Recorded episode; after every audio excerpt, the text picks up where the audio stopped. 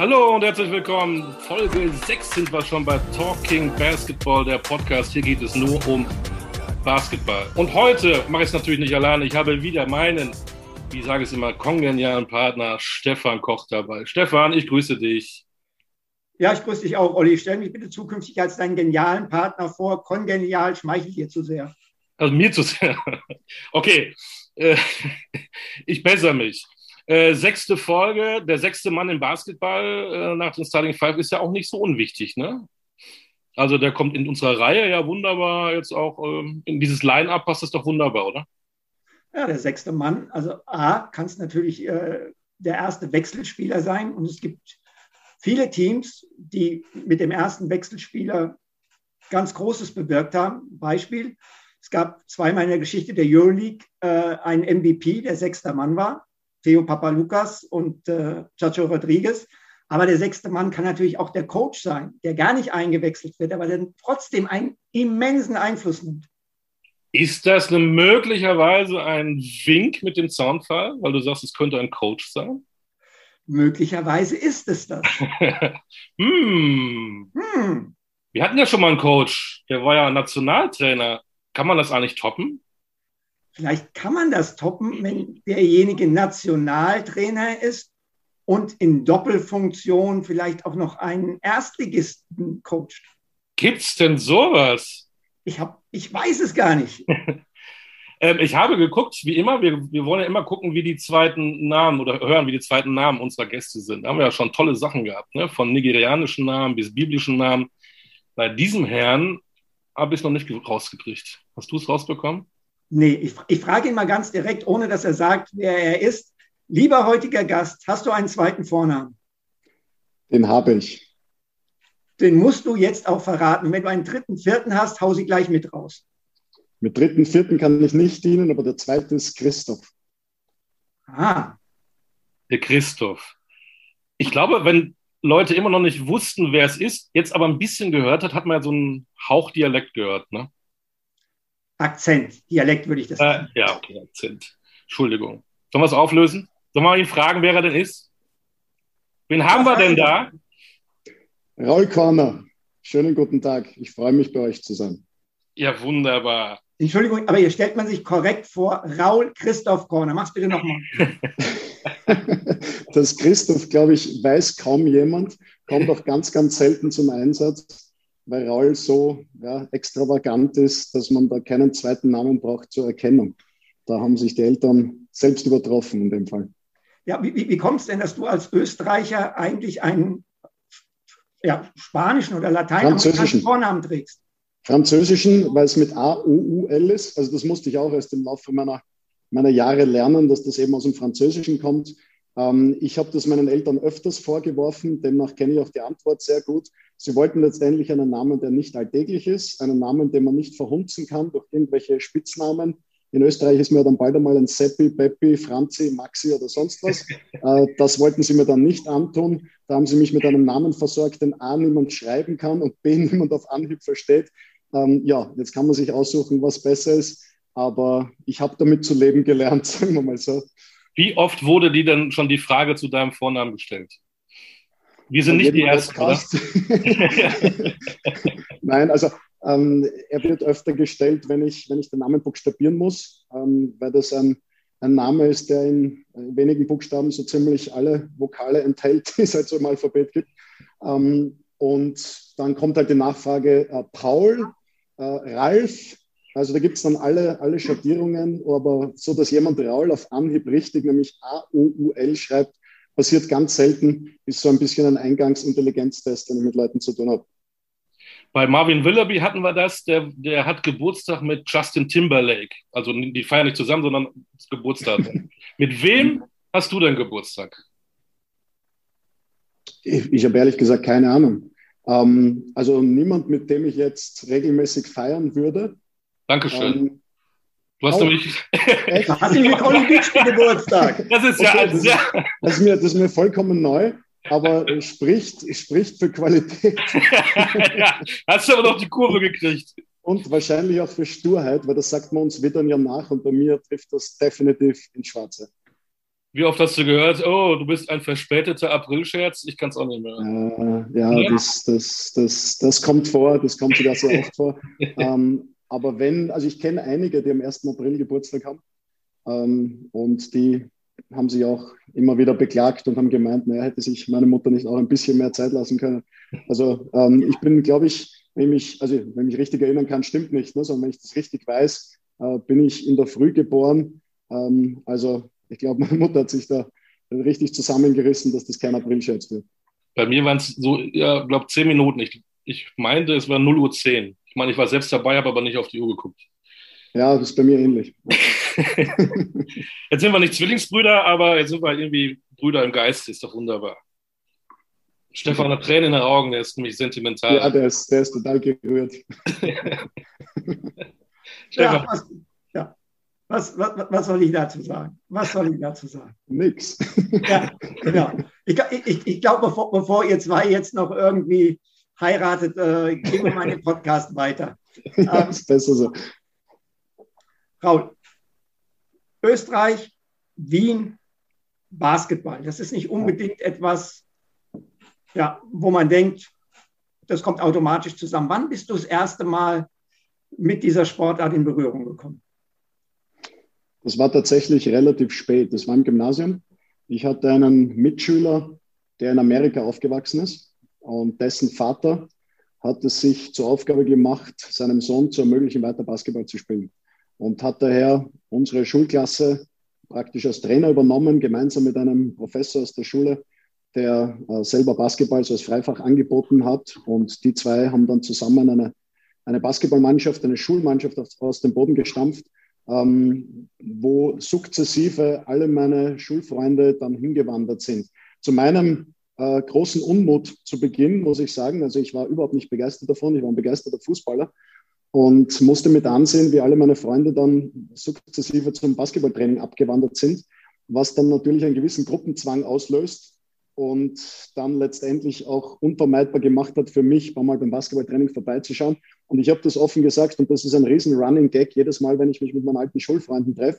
Ich habe damals also wirklich versucht, von innen heraus diese ganze Geschichte Basketballtraining zu boykottieren und zwar mit allem, was mir zur Verfügung gestanden ist. Äh, ich habe den Sport Peppel Peppel Hupf genannt, ähm, nicht ganz respektvoll, muss man sagen, und wollte eigentlich alle darauf hinweisen, dass das ein absoluter Schwachsinn ist, was wir hier machen. Äh, das Tor ist kleiner, es ist höher oben ähm, man, äh, jede kleine Berührung ist ein Foul, man kann niemanden umtackeln, ähm, man kann sich nicht im Schlamm wälzen, also überhaupt nicht das, was ein, ein damals elf, vielleicht zwölfjähriger so gerne macht. Es ist mir nicht gelungen, meine Freunde vom Basketball abzubringen. Ganz im Gegenteil, mittlerweile haben sie alle aufgehört und ich verdiene mein Geld damit. Also ist ein bisschen eine kuriose Geschichte, ähm, was meine Anfänge anbelangt, aber ist immer wieder Thema, wenn wir uns äh, im, im Sommer immer wieder treffen und die Leute sich köstlich darüber amüsieren, dass ich eigentlich derjenige bin, der es überhaupt nicht wollte, nämlich Basketball spielen. Aber da muss es ja irgendwann den Tag gegeben haben, wo du auf einmal sagtest, ach, so schlecht ist Basketball ja doch nicht. ich glaube, das, war ein, glaub, das war ein schleichender Prozess. Aber äh, in dem Moment, wo mich das Basketballvirus dann infiziert hatte, äh, dann, dann hat es mich voll erwischt. Also es war, ich würde sagen, dass das so, eine, so ein bisschen eine Hassliebe war, vielleicht die ersten ein, zwei Jahre. Ähm, der Moment, wo Basketball dann wirklich zu meinem zentralen Lebensinhalt wurde, war mit 15, 16 Jahren, würde ich sagen. Also das, das, da war schon ein bisschen was hin. Das hat mir Spaß gemacht, ähm, aber diese riesen Ernsthaftigkeit dahinter kam dann so mit 15, 16, ist dann auch wahrscheinlich einem Trainer geschuldet, der mich in, äh, in, in der Phase äh, dann wahrscheinlich auch genauso gepackt hat, wie, wie ich es gebraucht habe in, ähm, in, in der Lebensphase auch, nämlich mit der entsprechenden Härte und Disziplin und, und dieser amerikanische Einfluss, dieses, dieses Team First, dieses einer fightet für den anderen, wir sind als Team unbesiegbar. Dieser Gedanke, der war für mich damals ähm, ja eine Riesenmotivation, das dann auch ernsthaft zu betreiben. Jetzt ähm, sagst du, 15, 16 wurde so dein Lebensinhalt äh, mit dem Traum, ein Profispieler zu werden? Irgendwo ja. Auf der anderen Seite war ich halt immer noch in Österreich. Ähm, und da war Basketballer, also weder Spieler noch Trainer, so richtig ein ja, ernstzunehmender Beruf. Also ähm, wenn du aus Österreich raus äh, Skifahrer bist, dann wirst du Skifahrer werden beruflich. Wenn du Fußballer bist, wirst du Fußballer werden. Ähm, aber Basketballer, das ist nicht wirklich so ein Beruf. Und ich, ich komme aus einer Familie, wo die dann auch sehr viel Wert gelegt haben auf entsprechende Ausbildung. Ähm, und für mich war eigentlich seit meinem 14., 15. Lebensjahr klar, ich möchte Rechtsanwalt werden. Das war so mein, äh, mein Traumberuf. In die Richtung habe ich dann auch alles ausgerichtet. Ähm, aber so richtig Beruf, Berufswunsch war es in den, in den frühen Jahren eigentlich nicht, weil es einfach zu weit weg war. Also das ist, ich glaube, wie wenn du einem, einem Senegalesen äh, sagst, der soll Skitrainer werden. Ne? Also das ist auch so komplett absurd. Äh, und, und ähnlich ist das mit einem österreichischen Basketballtrainer oder vielleicht auch Basketballspieler zumindest damals gewesen. Du hast aber Jura, hast du aber versucht, äh, oder hast du es gemacht? ich habe es nicht nur versucht, ich habe es auch abgeschlossen. Also ich habe dann nach der, äh, nach der Schule ein, ein Jurastudium begonnen und abgeschlossen. Also das ist bei mir, glaube ich, auch so eine Besonderheit, dass wenn ich was, wenn ich was anfange, dann, dann ziehe ich es auch durch und mache es fertig. Ähm, eben, wie gesagt, Perspektive Rechtsanwalt und habe alles in die Richtung äh, ausgerichtet. Letztendlich habe ich aber mehr Zeit in der Halle verbracht als äh, auf der, auf der Uni-Bibliothek, im Gerichtssaal oder sonst irgendwo. Also ich habe das, ich war so ein Fernstudent. Also ich glaube, ich bin der einzige äh, fertige Jurist, der in seinem Leben nie die Wiener Universitätsbibliothek von innen gesehen hat oder die Professoren immer erst bei der Prüfung kennengelernt hat. Also ich habe mir die, die, die Lehrbücher besorgt, habe die Pflichtveranstaltungen besucht, habe die Prüfungen ähm, absolviert, aber war nie leidenschaftlicher Student, habe auch keinerlei äh, Kontakte damals äh, gepflegt, die bis heute halten würden. Mir sind die Juristen eigentlich eher auf die Nerven gegangen, ehrlich gesagt. Äh, wenn dann 18-Jährige so mit, mit mit Anzug und Aktentasche äh, durch die Uni stolzieren, äh, mit dem BMW ihres Vaters vorfahren und sich für was besonders Geiles halten, dich für Herr Kollege, mit, mit Herr Kollege ansprechen. Das war nicht meine Welt. Und da bin ich dann auch relativ bald drauf gekommen, dass das vielleicht ähm, schon ein interessanter Beruf wäre, aber irgendwie nicht so meine Leidenschaft geweckt hat. Kennst du denn noch die Abschlussarbeit, den Titel deiner Abschlussarbeit oder hast du das auch? Nein, nein, ich habe das in, in Strafrecht geschrieben, da ging es um Urkundenfälschung und solche Geschichten. Ähm, habe später nicht mehr darauf zurückgegriffen, Stefan, um deinen Fragen, wie ich zu meiner Trainerlizenz gekommen bin, um der Frage vorzufolgen. Stimmt das denn, ähm, Stefan, du bist gleich dran, stimmt das denn, dass du dann auch noch eine Ausbildung zum Immobilienmakler gemacht hast? Makler und Verwalter ist richtig. Also ich habe dann nach dem Abschluss des Studiums, ähm, ich war nebenbei auch äh, relativ früh schon Trainer, ne? also ähm, seit meinem 15., 16. Lebensjahr schon Mannschaften trainiert ähm, und habe ein einziges Jahr seit meinem 15. Lebensjahr keine Mannschaft betreut. Und das war in dem einen Jahr äh, zwischen Abschluss des Studiums und Einstieg dann äh, wieder als, als, als Coach. Äh, da hatte ich nämlich den Zivildienst äh, zu absolvieren. In Österreich ist das nach wie vor verpflichtend, also entweder Bundesheer zu machen, das war damals acht Monate, oder Zivildienst war zwölf Monate. Ich habe mich für Zivildienst äh, entschieden, weil ich nicht vorhatte, ähm, in ein, ein ein Schlammloch zu bewachen im Wienerwald vor, äh, weiß nicht, äh, irgendwelchen, äh, ja, und, und mich von irgendwelchen 18-, 19-Jährigen äh, da durch die Gegend scheuchen zu lassen. Also das, das war nicht so mein Plan, deshalb habe ich beim außergerichtlichen Tatausgleich, das hatte auch gleichzeitig ein bisschen was zu tun mit Konfliktlösung und Juristerei, ähm, meinen Zivildienst gemacht, war extrem lehrreiche Zeit. Ähm, und nebenbei, neben dem Zivildienst dann am Abend eine äh, eine Ausbildung zum Immobilienmakler und Verwalter gemacht, also Immobilientreuhänder.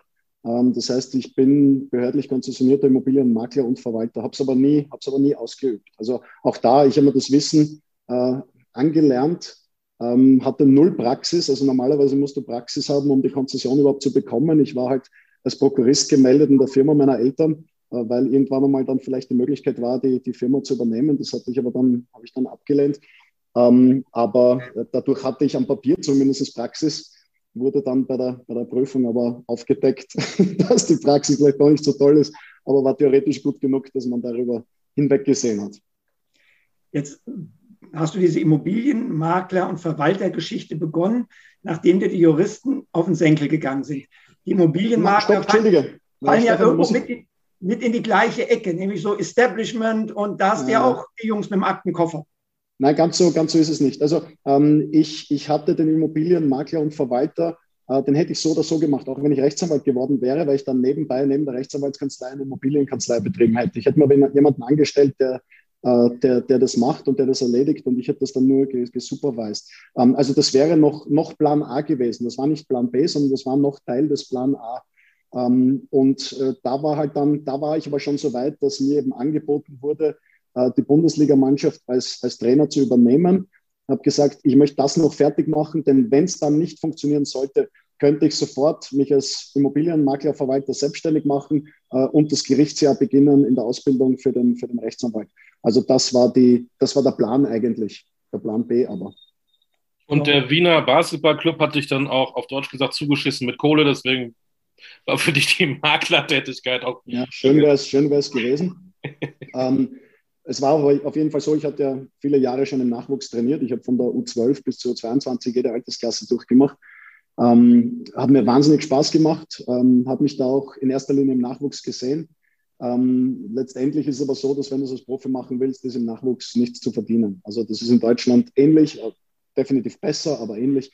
Ähm, mir war klar, wenn ich das als Beruf mache, dann, dann muss ich in die Erwachsenenschiene. Und damals war die Situation so, dass der, der Club, diese angesprochenen Basketclubs of Vienna, ähm, das war der Club, wo ich den Nachwuchs aufgebaut hatte. Also wir hatten da über die Jahre einen Nachwuchs aufgebaut, der in jeder Altersklasse österreichischer Meister geworden ist, also von der U12 bis zur U22, das heißt ein sehr stabiles Fundament hatte. Das war so ein bisschen mein bis dahin basketballerisches Lebenswerk. Und dann war es eigentlich nur konsequent, den Schritt vom Nachwuchs in die erste Mannschaft zu machen, weil die Hälfte der, der jungen Spieler, die da in dem Team drin waren, kamen ohnehin von mir.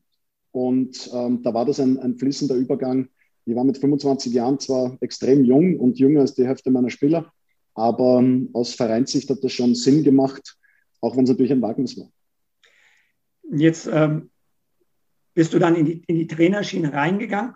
Gibt es denn irgendwas aus deinem Studium oder aus der Immobilienbranche, was dir in deiner Tätigkeit als Basketballcoach weiterhilft, was dir irgendwo einen Input gibt, mit dem du heute hantieren kannst? Also ähm, das Juristische muss ich sagen, leider ja. Ähm, gerade in meinen früheren Jahren war es immer so, dass es eigentlich regelmäßig Zahlungsschwierigkeiten gab. Ähm, auch der erste Club, äh, eben mein, mein Heimatclub der Wien, ähm, die bankrott gegangen sind und mir dann letztendlich nichts anderes übrig blieb, als über Gerichtsweg mein, mein Recht einzufordern und äh, meine ausständigen Zahlungen einzufordern. Dasselbe hat sich in Mattersburg noch einmal wiederholt. Ähm, da hatte ich zu Beginn auch schon gedacht, also mich verfolgt dieses Thema irgendwie. Ähm, aber da war es wohl so, dass ich schon froh war, ein bisschen diese Scheu vom, vom äh, Gerichtsweg oder vom Rechtsweg abgelegt zu haben, beziehungsweise gar nicht erst aufgebaut zu haben, da ich genau wusste, okay, das ist mein Recht und äh, auch keine Scheu davor hatte, das, das dann durchzusetzen. Ansonsten habe ich meine, meine Verträge selber geschrieben, also meine Dienstverträge selber gemacht. Das war vielleicht so ein Berührungspunkt. Ähm, auch jetzt noch, wenn ich über, über Spielerverträge drüber schaue, ähm, ist jetzt nicht so, dass ich ein, ein Spezialist diesbezüglich wäre, aber äh, ich glaube, wenn man eine gewisse juristische Grundausbildung hat, äh, dann hilft es zumindest zum einen zu wissen, wo schaue ich nach.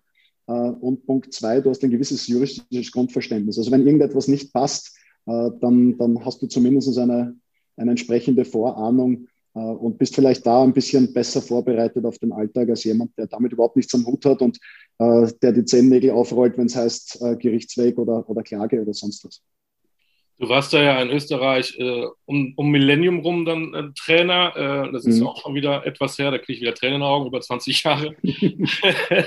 ähm, wie war damals die Qualität des österreichischen Basketballs im Vergleich vielleicht auch zum deutschen Basketball? Also sie war deutlich höher, als sie das heute ist. Ähm, ich würde sagen, ähm, also der, der, Höhepunkt der Qualität des österreichischen Basketballs war wahrscheinlich so um 2000, zwischen 2004 und 2007 herum, so in der Zeit. Ähm, ich wurde 2000, muss ich lügen, schauen dass ich das hinkriege, 2006 wurden wir äh, Pokalsieger und 2009 Meister. Na, dann war es bis 2010 so ungefähr der Höhepunkt der, des Niveaus. Als wir damals Meister wurden mit Wales, ähm, haben wir international gespielt und haben in der Qualifikation äh, um den Euro Cup, damals gab es nur drei verschiedene Bewerbe, also um die Qualifikation zum, dritt, zum zweiten Bewerb, äh, haben wir Besiktas Istanbul daheim geschlagen mit sechs Punkten und dann auswärts mit zwölf Punkten verloren. Also waren da wirklich, und da waren äh, Typen wie Lonnie Baxter, also da waren Ex-NBA-Leute äh, drin in dem Team. Ähm, wir haben äh, dann in, im dritten europäischen Bewerb gespielt, haben unter anderem die Atlant Dragons geschlagen ähm, damals, du kannst dich erinnern, äh, Stefan, da war Thorsten damals, war, war Coach dort. Wir haben äh, daheim gewonnen, auswärts verloren. Wir haben gegen, ähm, gegen Tartu Rock äh, gewonnen. Wir haben gegen äh, Antwerpen gewonnen. Äh, das wäre heute undenkbar. Also ich denke, dass wir damals vom Niveau her, und wir haben ja auch immer wieder in der Vorbereitung gegen deutsche Teams gespielt, dass wir vom Niveau her äh, unteres Drittel BBL waren mit Außenseiterchancen auf Playoffs, äh, wir aber wahrscheinlich im Endeffekt zu dünn besetzt gewesen wären, äh, um dann wirklich für die Playoffs zu spielen, aber wären definitiv nicht abgestiegen. Also das, so kann man das Niveau damals vergleichen. Heutzutage würde jedes Team, das in der, in der österreichischen Bundesliga in der BBL antritt, würde absteigen. Hm, du hast äh, eure Meisterschaft erwähnt, 2009 mit äh, Brandon Thomas, der ja. danach eine sehr gute Karriere hier in Deutschland äh, gemacht hat. Ähm, mhm. Schaust du noch überhaupt auf den österreichischen Markt nach Spielern, insbesondere auch nach Amerikanern, um Schnäppchen zu machen? Oder ist, ich meine, du wirst es grundsätzlich tun, weil du noch mhm. österreichischer Nationaltrainer bist und auch deshalb schon die Liga verfolgst. Aber wie realistisch ist es noch die Chance, ein Schnäppchen aus Österreich zu machen, das dann hier durchstartet? Also es, es kommt vor. Ähm, ich, ich, natürlich, du hast es schon angesprochen, dadurch, dass ich mir ohnehin viele Spiele anschaue, in erster Linie da aber meine österreichischen Nationalspieler beobachte, äh, sehe ich natürlich auch dann die Ausländer. Aber es ist ganz äh, offensichtlich, dass in den letzten Jahren die Qualität der ausländischen Spieler massiv gesunken ist. Ähm, das merkt man auch am, am Gehaltsgefüge. Ähm, was für mich erfreulich ist, ist, dass Jetzt ist ja die Finalserie ist gestern zu Ende gegangen in Österreich und, und, und Gmunden wurde österreichischer Meister und die, die drei wichtigsten Spieler von Gmunden waren alle, alle drei Österreicher. Ähm, oder ich würde sogar sagen, die vielleicht vier wichtigsten Spieler waren, waren vier Österreicher.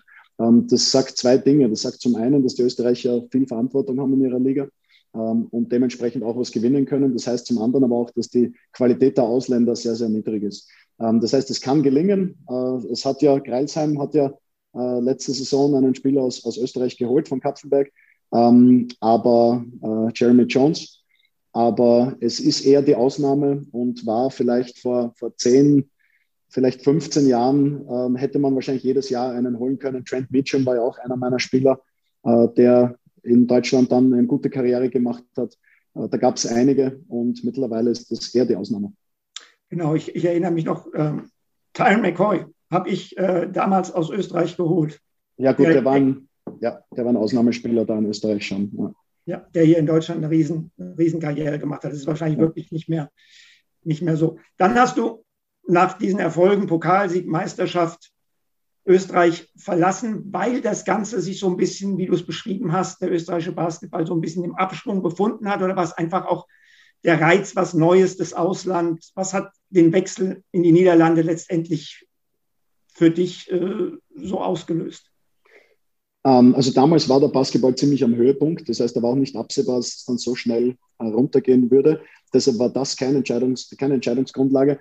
Für mich war, ähm, war meine Mission war erledigt in Österreich. So blöd es auch klingt. Also ich hatte mir, als ich meine Coaching-Karriere begonnen habe, hatte ich mir vorgenommen, ich möchte der erste Österreicher sein, der, der im Ausland coacht, in der höheren Liga coacht.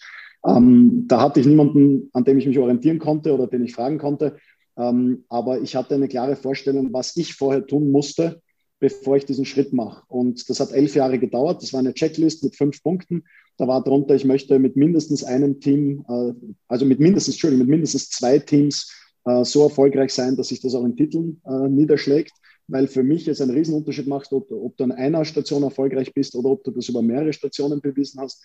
Ein zweiter Punkt war, ich wollte mit dem Nationalteam äh, zu tun haben. Der dritte Punkt war, ich wollte im Europacup gecoacht haben. Äh, ich wollte Coach of the Year äh, gewesen sein, zumindest einmal. Ich weiß jetzt gar nicht mehr, was der, was der fünfte Punkt war, aber es waren fünf Punkte und in dem Moment, äh, nach dieser Saison, waren diese fünf Punkte erledigt. Und da habe ich gesagt, so, ähm, aus, jetzt gibt es in Österreich eigentlich nichts mehr für mich zu gewinnen.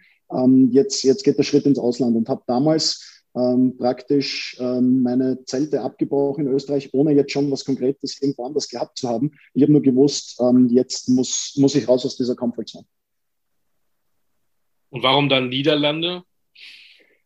Das hat sich ergeben. Also meine erste Option war Deutschland. Ich war damals auch mit ähm, ein, zwei Clubs, Erstliga-Clubs in, äh, in konkreten Gesprächen. Ich war bei einem Club auch unter den letzten zwei Kandidaten ähm, haben sich dann letztendlich für jemand anderen entschieden und bin immer wieder auf die Aussage getroffen, ja, äh, top und interessant und alles, was wir hören, äh, gefällt uns extrem gut, aber keine BBL-Erfahrung. Also ich bin an dieser BBL-Erfahrung äh, des Öfteren gescheitert, auch dann die Jahre darauf, ähm, weil man einfach gesagt hat, wir wollen jemanden, der schon der BBL gecoacht hat. Dann frage ich mich halt immer, okay, aber wie wollt ihr jemals zu neuen Trainern kommen, ähm, wenn ihr immer nur im selben Teich fischt? Äh, ich habe das massiv ungerecht gefunden damals, aber es war halt so, ich muss das zur Kenntnis nehmen Und mein Agent hat damals eine Situation für mich aufgetan, eben in Holland, ähm, die spannend und schwierig zugleich war, ähm, weil das ein Club war, der über viel Tradition verfügt hat. Also die damals Eiffel Tower Stan Bosch äh, waren Serienmeister gewesen, Rekordmeister in den Niederlanden, auch mit einer guten internationalen Reputation,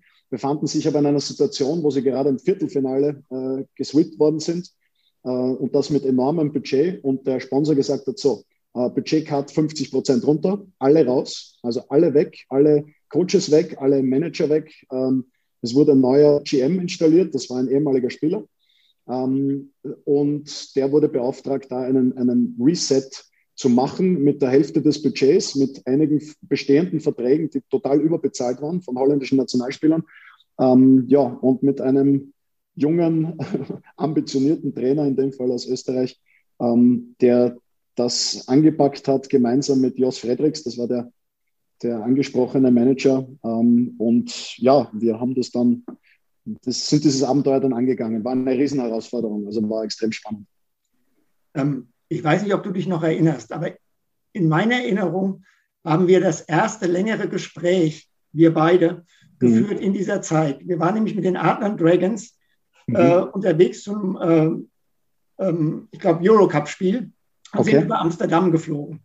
Und Martin Schiller, der dein Co-Trainer war und dann mein Co-Trainer war, Richtig, hat ein ja. Meeting im Hotel ausgemacht. Und wir saßen da am Abend zusammen, Martin, ja. Tyron, du und ich, und haben ich weiß nicht wie lange, richtig schön dummes Zeug geredet über Basketball und auch über andere Dinge. Es war extrem lustig. Kannst du dich daran ja. noch erinnern? Ich erinnere mich sehr gut daran. Ja, ich, ich erinnere auch. mich. Ähm, ich, ich, weiß nicht, ob es das erste Mal war, vielleicht, dass wir in so einer Atmosphäre länger gesprochen haben. Vielleicht, wir ja. hatten ja vorher, ähm, du erinnerst dich vielleicht, du hattest dich über Martin Schiller bei mir erkundigt. Genau. Ähm, und da hatten wir auch lange über Martin gesprochen. Ja. Ähm, mir ist es damals nicht gelungen, in dir auszureden, was natürlich überhaupt nicht meine Absicht war. Also Martin war ja damals schon äh, für mich absoluter äh, Top-Mann, also fachlich und, und, und persönlich auch. Und ich kann mich noch an eine, an eine Sache erinnern, ich weiß nicht, ob du dich daran erinnerst, ich gesagt, hey, das Gespräch war extrem angenehm, aber der redet so viel.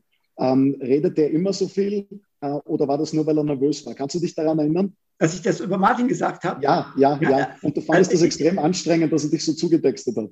Ja, äh, also ich, ich weiß, dass Martin da extrem viel geredet hat. Dass ja. ich es dir als Frage gestellt habe, ja. weiß ich nicht mehr, aber ich kann es absolut äh, nachvollziehen, dass es so gewesen ist, mit Sicherheit. Weil ja. Martin war wirklich nervös in dem, in, in dem Vorstellungsgespräch und hat gepluppert, gepluppert und gepluppert.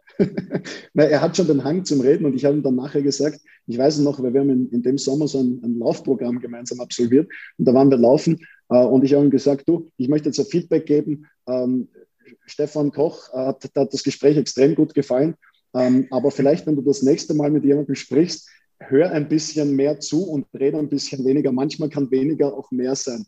Ähm, ich, ich, ich gehe mal davon aus, dass sich das zu Herzen genommen hat damals. Ja. Ist der Martin Schiller jetzt einer für einen Podcast, weil er ganz viel redet, oder ist er nicht, nicht mehr einer, weil er das zu Herzen genommen hat und jetzt gar nichts mehr sagt? Ich glaube, es ist eine gesunde Mischung. Martin wird in diesem Podcast noch auftauchen. Das ist, ja. Das, das, ist, das ist so sicher wie sonst irgendwas. Der ist ja mittlerweile in Kaunas, äh, mhm. du in Bayreuth, reden wir nochmal, denn Bosch, du hattest ja immer dieses Ziel gehabt, auch BBL, da würdest du gerne reinkommen. Ja. Ähm, hast du das da weiter verfolgt? Hast du was dafür getan oder hast du einfach gesagt, ich überzeuge hier in Holland mit Leistung und irgendwann geht das von allein? Ja, und ich glaube, es war Letzteres und ich glaube, dass das auch ganz entscheidend ist und ähm, habe ja viel mit jungen Trainern auch zu tun und gebe ihnen eigentlich auch immer genau diesen Rat. Ähm, du, du darfst nie der Meinung sein, dass die Situation, in der du im Moment bist, ähm, zu schwach für dich ist, zu niedrig für dich ist, zu schlecht für dich ist, sondern äh, du musst dich, egal in welcher Situation du bist, äh, in dieser Situation beweisen. das ist in Österreich nicht leichter als in Holland und nicht leichter als in Deutschland. Ähm, die Herausforderungen sind immer sehr ähnliche, vielleicht auf einem anderen Niveau. Ähm, aber du musst immer zeigen, was du drauf hast. Du bist als Trainer immer nur so gut wie dein letztes Spiel. Ähm, und äh, ja, um gleich noch eine Floskel reinzuhauen, also jeder Job, der es wert ist, überhaupt gemacht zu werden, ist es auch wert, gut gemacht zu werden. Und ähm, dem galt mein Fokus. Ich habe natürlich ähm, gehofft, dass dann der nächste Schritt nach Deutschland sein würde und habe insofern das ein bisschen forciert, als ich dann nach drei sehr erfolgreichen Jahren, und das war also wirklich eine, eine Wahnsinnszeit für mich, sowohl vom sportlichen her, aber umso mehr auch vom, vom persönlichen her, wie ich mich wohlgefühlt habe dort. Also es waren drei großartige Jahre, die ich auf keinen Fall missen möchte. Ähm, habe ich mich doch entschlossen, dann den, meinen Vertrag nicht zu verlängern. Also ich hätte da mit Sicherheit, könnte wahrscheinlich heute noch coachen. Wir wären vermutlich Serienmeister geworden, hätten international gespielt. Ähm, aber mir war klar, dass ich für meine Karriere diese Comfort das war erneut eine solche, und zwar eine massive Comfort dass ich die verlassen musste, um den nächsten Schritt zu machen. Und habe dann äh, ein erneutes Dreijahresvertragsangebot abgelehnt ohne was konkret gehabt zu haben, sondern habe gewusst, hey, ich habe in Holland jetzt auch wieder, es ist alles erledigt, wir waren Pokalsieger, wir waren Meister, ich war Coach of the Year. Ähm, was soll denn jetzt noch gehen? Ne? Es wäre natürlich, also die, die Situation war der top, ähm, dass es mir extrem schwer gefallen ist, ähm, da äh, in irgendeiner Weise ähm, das abzulehnen. Aber ähm, es war das Richtige und es war dieser ja, Sprung raus aus der, ins Ungewisse wie gesagt, raus aus der Komfortzone. Ich glaube aber, dass man sich halt nur dann weiterentwickelt, äh, wenn man die Komfortzone verlässt. Aber ähm, wie ging es dann weiter? Du hast den Vertrag nicht verlängert, du, du standst genau. im Prinzip mit nichts da und irgendwann, genau. irgendwann ging das Handy und da war irgendwie ein BBL-Club dran oder? Ähm ja, es waren ein paar BBL-Clubs dran. Also ich hatte schon gegen Ende der Saison ähm, ein, äh, ein konkretes Gespräch mit einem BBL-Club. Ähm, der mich damals auch massiv rekrutiert hatte und ich auch eigentlich gehofft hatte oder geglaubt hatte, dass das was würde. Das wurde dann aufgrund ähm, der Intervention der, der, der, Owner, äh, des Ownerships, ähm, wurde dann daraus nichts. Also soweit ich das verstanden habe, zumindest hat mir das der damalige GM so gesagt, er wollte unbedingt mich haben. Äh, der Owner war der Meinung, nein, wir brauchen jemanden mit BWL-Erfahrung, da sind wir wieder hier. Ähm, und hat sich dann für einen anderen Trainer entschieden, äh, den sie nach einem Jahr gefeuert hatten und mittlerweile in der zweiten Liga sind. Also es hat sich nicht so ganz für sie rentiert, äh, muss ich dazu sagen. Ähm, aber letztendlich ist es, ist es zu dem Vertrag nicht gekommen. Ähm, ja, äh, und dann kam irgendwann mal der Anruf meines Agenten, du Braunschweig sucht auch. Ähm, du sollst mal hinkommen, die wollen, die wollen dich kennenlernen. So, und dann, dann, dann bist du nach Braunschweig Mhm. So, und dann warst du ein Jahr Coach und ab der zweiten Saison Coach und Sportdirektor.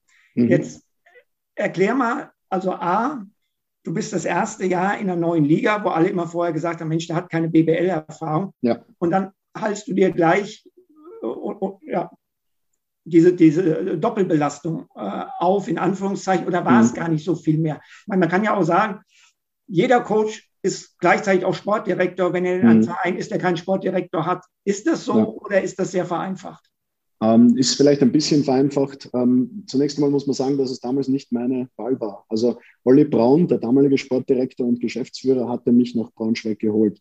Die Zusammenarbeit mit ihm war top und ich hätte auch, ähm, wenn es nach mir gegangen wäre, sehr, sehr gerne in der Konstellation weitergemacht. Ähm, Olli hat sich damals aber beruflich verändert ähm, und ist ausgestiegen. Und man hat mir dann offenbar nach der ersten Saison zugetraut, das in Personalunion zu machen. Sicherlich auch mangels äh, finanzieller Möglichkeiten, mangels Alternativen. Ähm, und so ist es zu der Konstellation gekommen. Äh, zu dem zweiten Teil deiner Frage. Ähm, in gewisser Weise ist jeder Coach schon auch als Sportdirektor gefragt. Ähm, aber es ist auch eine ein bisschen eine, eine schwierige Konstellation, weil der, der Trainer im Endeffekt ja verantwortlich ist für den kurzfristigen Erfolg. Ähm, der Sportdirektor ist, ist verantwortlich für die Ausrichtung des Clubs und für den langfristigen Erfolg. Und da kann es zu einem Spannungsfeld kommen und da kann es auch zu ähm, widersprüchlichen Interessen kommen. Und die, die Kunst eines, eines Trainers der auch Sportdirektor ist, liegt darin, diese beiden Sichtweisen zu verbinden. Ich habe mir deshalb relativ leicht damit getan, weil ich Punkt A nie einen Sportdirektor hatte vorher, bevor ich, also in Österreich in elf Jahren nie einen Sportdirektor hatte. Das gibt es in Österreich nicht. Ähm, Punkt zwei, ich bin meine Jobs immer so angegangen, als ob ich einen lebenslangen Vertrag bei diesem Club unterschrieben hätte. Also mein Mindset war immer, ich möchte die, den Club, den ich jetzt übernehme, das ist mein Club, das ist mein Baby ähm, ich möchte diesen Club besser verlassen, ähm, als ich ihn übernommen habe.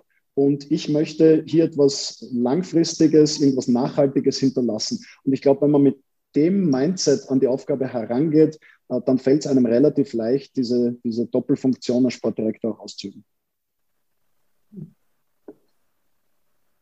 So, dann war es drei Jahre Braunschweig, dann der Wechsel nach Bayreuth. Mhm. Ähm, ich frage jetzt mal ein bisschen ketzerisch. Heroes of Tomorrow, mhm. dieser Leitspruch. Mhm. Ich mag den nicht.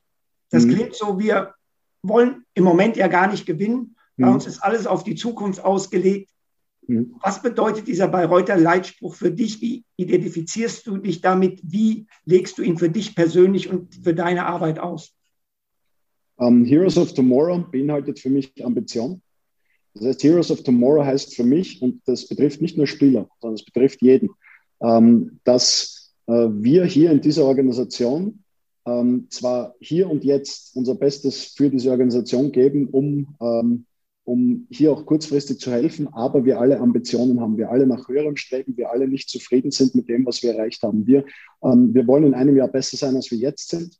Ähm, wir wollen äh, das Beste aus uns herausholen. Ähm, ich glaube, ein ganz schönes Beispiel ist, dass wir jetzt einen jungen Geschäftsführer haben, der vor einigen Jahren noch als Praktikant hier angefangen hat in der Organisation. Das ist Heroes of Tomorrow. Ähm, ein, ein Rookie, äh, der nach Bayreuth kommt und äh, zwei, drei Jahre später in der Euroleague spielt. Das ist Heroes of Tomorrow. Ähm, ein, ein junger, äh, unbedarfter Trainer, der als Assistant Coach der U12 ähm, nach Bayreuth kommt und, und dann die Assistant Coach der Bundesliga wird und ähm, den, den Nachwuchs koordiniert, das ist Heroes of Tomorrow. Also es hat für mich mit Ambition zu tun ähm, und hat für mich damit zu tun, äh, diese, diese ähm, ich will, ich will einen nächsten Schritt machen, ich will mich weiterentwickeln und ich bin nicht mit dem Status quo zufrieden. Das ist für mich Heroes of Tomorrow.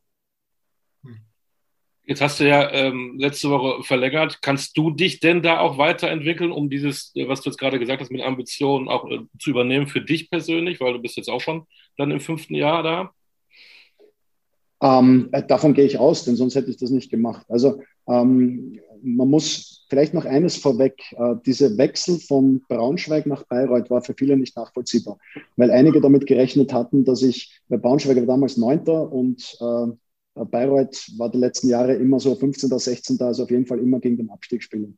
Ähm, und das sah auf den ersten Blick nicht nach einem Schritt nach vorne aus. Und ähm, viele haben mich gefragt, du, da hättest du gleich in, in Braunschweig bleiben können. Aber das war nicht der Fall, weil genau diese Ambitionen haben mir in Braunschweig gefehlt. In Braunschweig ging es immer darum, okay, wie weit können wir den Etat noch sinken, ohne dass es uns auf den Kopf fällt, weil der Corner wird schon machen. Ähm, ich hatte jeden Sommer das Gefühl, wenn ich mit dem Aufsichtsrat zusammengesessen bin, äh, naja, wir vertrauen ihnen da voll und ganz, wir müssen wieder einsparen, äh, aber mit ihrer Hilfe werden wir mit dem Abstieg nichts zu tun haben. Es war nie die Frage, hey, wie können wir den nächsten Schritt machen? Was müssen wir tun, ähm, um als Organisation sportlich äh, von der Infrastruktur den nächsten Schritt zu machen? Und das war äh, das gegenteilige Gefühl hatte ich in Bayreuth. Bayreuth ähm, hatte ähm, damals mehr Möglichkeiten als, als, als Braunschweig, aber nichts da rausgeholt. Äh, für mich gab es damals zwei große Underperformer in der Liga. Das eine war Bremerhaven, das zweite war Bayreuth. Ähm, und äh, das waren so die zwei Clubs, die über Jahre hinweg underperformed hatten. Und das war für mich so eine interessante Konstellation, denn ich habe gesehen, dass der, der, der Club absolut Basketball verrückt ist. Äh, in Braunschweig hast du immer noch den Fußball vorneweg, dann kommt lange, lange nichts. Ähm, also das war etwas, was mich massiv gereizt hat. Äh, die Leute hatten echt was vor. Es war ein junger Geschäftsführer mit Philipp Galewski. Ähm, man hatte in der, in der Führungsriege was verändert und sich moderner aufgestellt. Es war ein junges Team im, im Office ähm, und man hat wirklich danach gelächzt, dass jemand kommt mit Basketball-Expertise, äh, der der Organisation hilft, sich auf die Beine zu stellen und sportlich seriös was aufzubauen.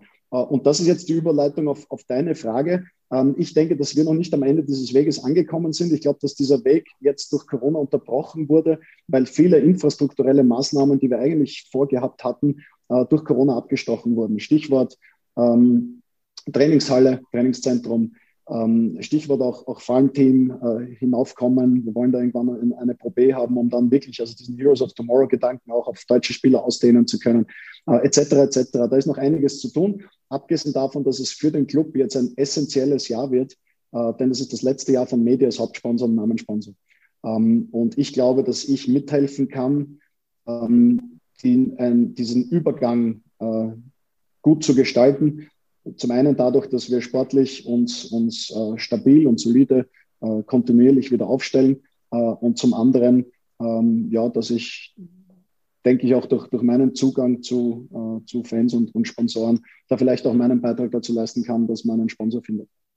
Du hast äh, gesagt, das letzte Jahr von, von, von Medi als Namenssponsor erstmal. Du hast auch nur ein Jahr verlängert. Äh, hängt das unmittelbar damit zusammen oder gibt es andere Gründe? Das ist ja eher untypisch Raul Korner, einen Vertrag nur um ein Jahr zu verlängern. Deswegen hake ich nach. Ähm, eigentlich ist es nicht untypisch. Es ist nur untypisch, dass es dann nur ein Jahr wird. Ähm, aber es ist insofern, schau, ein kurzfristiger Vertrag ist, ein lang, sagen wir so, ein langfristiger Vertrag äh, ist im Endeffekt äh, eine Sicherheit, äh, die viele suchen und viele brauchen und ist aber eigentlich eine Wette gegen dich selbst. Ein kurzfristiger Vertrag ist eine Wette auf dich. Das heißt, du gehst davon aus, dass, du, dass deine Marktposition in einem Jahr besser ist als heute. Ähm, wenn du nicht davon ausgehst, ist es besser, einen langfristigen Vertrag zu unterschreiben. Äh, wenn du von der Maxime äh, ausgehst, ähm, dann äh, bist du besser beraten, nur ein Jahr zu unterschreiben, weil deine Position nächstes Jahr besser sein wird als diese. Ähm, das war jetzt in dem Fall nicht unbedingt der primäre Grund, aber das ist so mein genereller Zugang zu kurzfristig oder langfristig. Ähm, Entschuldigung, meine Stimme versagt da gerade ein bisschen. Kurz einen Schluck Wasser. Ne? Hm. Ähm, der Grund, warum ich jetzt nur ein Jahr verlängert habe, ist, ähm, dass das mein, mein längster Verbleib bisher werden wird. Also ich war fünf Jahre in Wels, ähm, dann drei Jahre in Holland, drei Jahre in Braunschweig, äh, jetzt das fünfte Jahr in, in Bayreuth. Äh, die Erfahrung, sechs Jahre in einem Standort zu sein, habe ich noch nicht gemacht.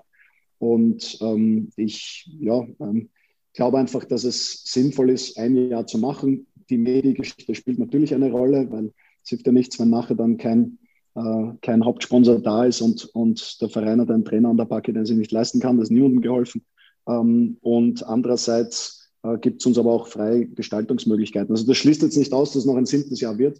Ähm, aber ich glaube, dass es, dass es konsequent und, und richtig ist, da jetzt mal auf ein Jahr zu machen. Ist äh, denn für dich Bayreuth oder ein, eine Arbeit von dir in Bayreuth ohne Basti Doret und Andy Seifert, mit denen du ja jetzt hier das so ein bisschen gemeinsam gestemmt und mhm. aufgebaut hast, ist das für dich überhaupt denkbar, vorstellbar? Also auf jeden Fall nicht wünschenswert. Also ähm, ich bin extrem froh, die beiden da an meiner Seite zu haben und es ist ja auch wichtig, Gesichter aufzubauen, ähm, gerade an einem kleinen Standort wie, wie Bayreuth das ist, wo die familiäre Atmosphäre extrem wichtig ist ähm, und wo die Identifikation mit den, mit den Fans extrem wichtig ist. Und wir sind ja nicht in der Situation, dass wir ausländische Spieler langfristig halten können. Also wir sind da so ein bisschen am unteren Ende der Nahrungskette, auch in der BBL und müssen damit leben, dass Spieler, die, die gut performen, uns abgeworben werden. Und da ist es umso wichtiger, einen starken deutschen Kern zu haben, die sich mit dem Club identifizieren, mit denen sich die Fans auch identifizieren und die der ganzen Geschichte einen, ein Gesicht geben. Und ähm, deshalb bin ich froh, dass ich mir, mir so eine Konstellation ohne die beiden gar nicht vorstellen muss.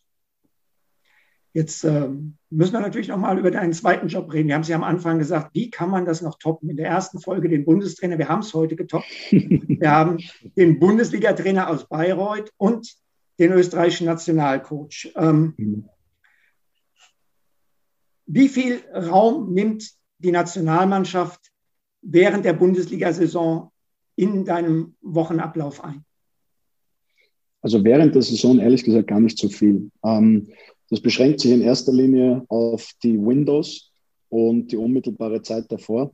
Natürlich äh, werde ich mir dann eher ein Spiel anschauen, weiß nicht, Kapfenberg gegen Gmonten als MBC gegen Kreisheim. Ja, also ähm, das, das, sind so die, die Dinge, vielleicht, wo ich mir normalerweise eine BWL-Partie anschauen würde, die mich jetzt nicht unmittelbar betrifft, weil es entweder nicht unser unmittelbarer Gegner ist oder weil es für mich sportlich besonders äh, wertvoll ist, das anzuschauen, dann würde ich mir in dem Fall stattdessen eher ein Spiel der österreichischen Bundesliga anschauen. Das ist eigentlich der größte Unterschied.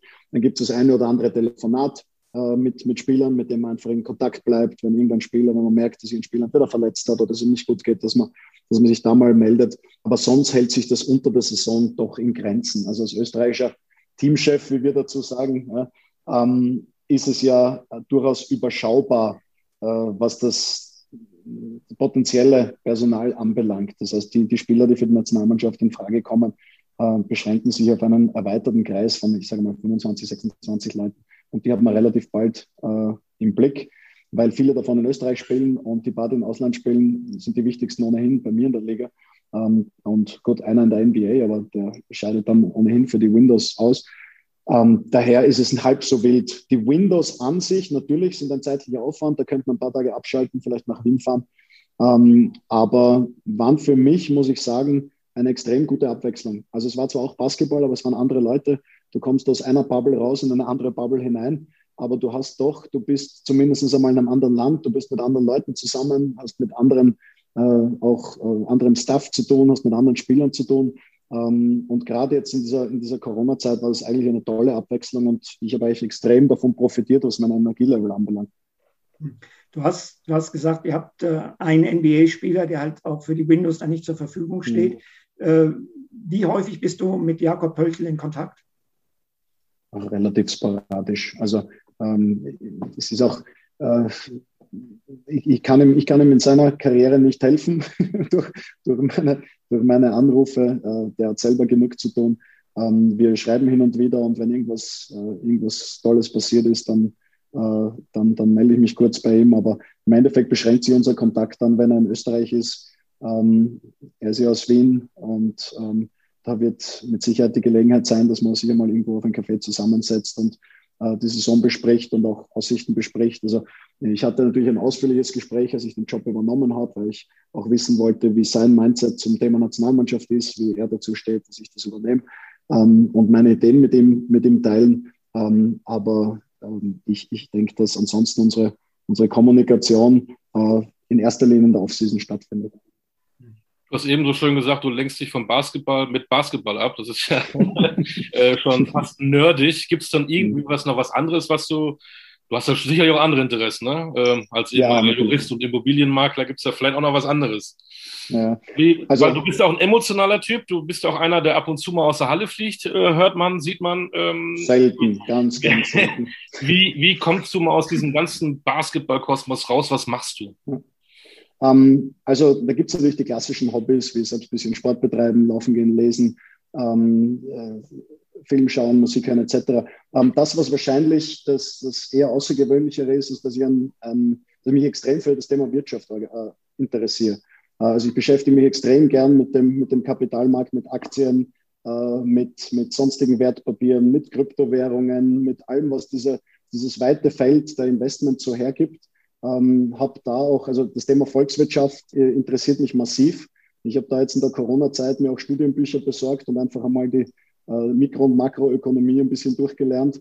Ähm, also so ein privates Zweitstudium sozusagen äh, durchgeführt, weil mich die Materie massiv interessiert, weil mich die, die Wechselwirkung zwischen, zwischen Steuer, Inflation, Zinssätze und so weiter, das, das interessiert mich massiv. Also das ist so vielleicht das größte Kontrastprogramm zum, zum Basketball, wo ich auch sehr viel darüber lese, wo ich versuche, mich weiterzubilden. Ähm, und dazu kommen dann, äh, was das Thema Lesen anbelangt, natürlich ähm, Bücher in Richtung Leadership, äh, Führungspersönlichkeiten. Ähm, was macht erfolgreiche Leute erfolgreich? was sind so die, die, die Gewohnheiten von, von erfolgreichen Führungspersönlichkeiten? Was, was macht eine gute Führungspersönlichkeit aus? Also auch Weiterbildung in der in der Hinsicht, ähm, das ist was, wofür mich richtig begeistern kann. So leichte Kost gibt es bei Raul Christoph Korner nicht, ne? Die leichte Kost sind dann irgendwelche Netflix-Serien oder, oder, oder äh, sonstige ähm, irgendwie äh, ja nicht, nicht ganz so hochwertige Filme, die dann wirklich nur zur, zur leichten Unterhaltung dienen. Äh, aber die gibt es natürlich auch, selbstverständlich. Ähm, inwieweit ist denn Wiener Schmäh und Lebensgefühl Teil deiner ganz persönlichen Identität? Ach, das, das mit dem Wiener Schmäh ist immer so eine Geschichte. Es, es äh, empfinden immer nur andere als Wiener Schmäh. Wir Wiener empfinden das ja nicht als Wiener Schmäh, sondern für uns ist das einfach, wir sind halt so, wie wir sind. Ähm, das Wiener Lebensgefühl ist die Frage, wie man das, wie man das definiert. Wenn man das definiert mit gerne mit, äh, mit, mit Freunden, Bekannten äh, gemütlich zusammenzusitzen, eine eine, eine Torte oder sonstige Mehlspeise bei einem guten äh, Kaffee zu genießen, dann bin ich da definitiv dabei. Ähm, äh, Wiener, Wiener äh, Lebensgefühl heißt auch grantig sein und, und grundsätzlich einmal jedem irgendwie mit Misstrauen zu begegnen.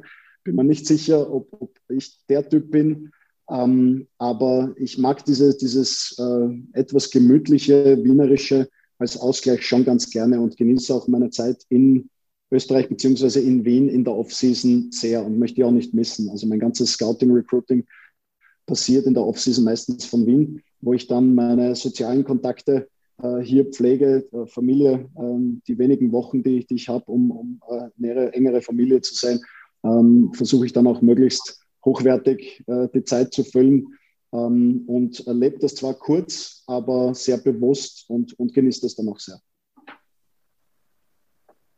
Du hast dann die Pause. Kurzer Blick auf die nächste Saison. Ähm, wonach schaust du, wenn du äh, auf Spieler guckst? Ist immer so schwierig. Man kriegt 15.000 Videos, man, den findet mhm. man gut, man hat vielleicht Kontakte. Viele sagen ja immer, ich gehe auch nach dem Charakter. Wie, wie kann denn ein Trainer äh, feststellen, dass der Mann, der vielleicht auf dem großen über dem großen Teil spielt, da irgendwo auch einen guten Charakter hat? Wie, wie holst du dir da die Informationen? Ähm, ganz, ganz verschiedene Quellen zapfe ich da an. Also ähm, das allererste, was passiert, ist immer, dass ich eine klare Vorstellung habe vom Spielerprofil, das ich suche. Ähm, das schreibe ich mir dann zusammen, da steht dann drauf, so erfahren muss er sein, so groß soll er sein, äh, soll athletisch sein und nicht, muss er werfen können, äh, bla bla bla. Also alle äh, spielerischen äh, Charakteristika schreibe ich zusammen, plus das, was ich dafür ausgeben kann. Das geht dann an die Agenten raus. Und wenn dann ein Spieler extrem interessant ist, dann kommt eben dieser Charaktertest. Ähm, das beginnt bei ganz banalen Dingen, also eine ganz simple Google-Suche. Wenn ich den Namen eintippe und dann kommt als allererster Vorschlag von Google schon Suspension oder äh, äh, äh, Trial ähm, oder äh, Drug oder äh, Drugs oder sonst irgendwas, ähm, dann schrillen schon mal die Alarmglocken. Also das ist echt simpel, aber teilweise extrem effektiv, weil schon einige Spieler rausschwemmt. Ähm, äh, dann geht es darum, ihr Social Media Auftreten ein bisschen zu beobachten. Ein Spieler, der mehr äh, Alkohol, Party, Bilder hat als Basketballbilder, wird vermutlich nicht meine erste Anlaufstelle sein. Ähm, dann geht es natürlich darum, das Netzwerk, das ich mir mittlerweile aufgebaut habe, äh, abzuklopfen, äh, wenn es darum geht, okay, äh, ehemalige Coaches äh, der Spieler zu interviewen, ähm, wie tickt er im Training, ähm, wie verhält er sich, wenn es schwierig wird, wie interagiert er mit, mit dem Coaching-Staff, mit seinen Teammates, äh, mit dem anderen Umfeld. Ähm, was können Sie mir über sagen? Also Teil Coaches, ehemalige Coaches, Mitspieler, Gegenspieler, ähm, was auch immer sich da auftut äh, zapfe ich an. Ähm, ich höre mir Interviews an, ähm, dass man ein bisschen sieht, wie drückt sich der Spieler aus, was ist ihm wichtig, ähm, wie äh, interagiert er mit dem, äh, mit dem, mit dem Journalisten, ähm, wie interagiert er auch, wenn nach einem schlechten Spiel, wie, wie kommuniziert er das, wie geht er mit seinem Frust um. Körpersprache bei den Spielen ist für mich ganz entscheidend. Also, wenn ich mir ganze Spiele anschaue, wie, wie geht er mit dem Fehler eines Mitspielers um, ähm, wie geht er mit einem Feldpfiff um? Äh, wie geht er mit engen Spielsituationen um, wenn er mal schlecht spielt? Wie reagiert er darauf? Also ein ganz großer Punkt. Und dann letztendlich natürlich das persönliche Gespräch, äh, wo man dann die entsprechenden Fragen stellt ähm, und dann ein bisschen äh, ja, äh, auslotet, wie der Spieler tickt. Und, und all das zusammen ergibt dann so ein, ein äh, Profil, äh, ein Puzzle, das dann, ich glaube, recht realistisch das äh, Charakterprofil eines Spielers zeichnet. Wie weit bist du schon für die nächste Saison oder hast du noch Zeit? Viel Zeit? Ähm, naja, äh, ich bin mittendrin beim Rekrutieren. Ähm, bin, also habe da auch den, den Zettel vor, vor, mir, wo ich mir Notizen mache. Also ich schaue mir jeden Tag mehrere Spieler an im Detail. Ähm, um mal auch einen Überblick zu bekommen über den, über den Spielermarkt. Wer wird denn so angeboten? Wer ist am Markt? Äh, wie haben sich die Preise entwickelt im Vergleich zum, zum letzten Sommer? Ähm, aber es ist natürlich noch sehr früh und im Moment träumt natürlich jeder noch vom großen Geld. Die Agenten sind gerade noch dabei, die Spieler zu rekrutieren. In dieser Spielerrekrutierungsphase geht es meistens noch um, um viel Geld, weil die Agenten sonst die Spieler nicht bekommen und sie versprechen ihnen halt die mega Verträge und wenn sie dann eine Woche später mit einem Angebot aus Bayreuth um die Ecke kommen, äh, dann, dann ja, äh, sind sie da nicht, äh, entsprechen sie da nicht den Vorstellungen der, der meisten Spieler. Das heißt, es ist noch früh, aber es kann nie früh genug sein, um sich einen Überblick über den Markt zu verschaffen. Es geht immer weiter und weiter und weiter. Und wenn es dann die BBL nicht ist, dann ist es die Nationalmannschaft. Wir wissen, Raul Korner lebt in Basketball. Wenig Zeit für einen Wiener Schnitzel. Ja, aber für, also das Wiener Schnitzel. Das Wiener, ja? das Wiener, bitte, nochmal.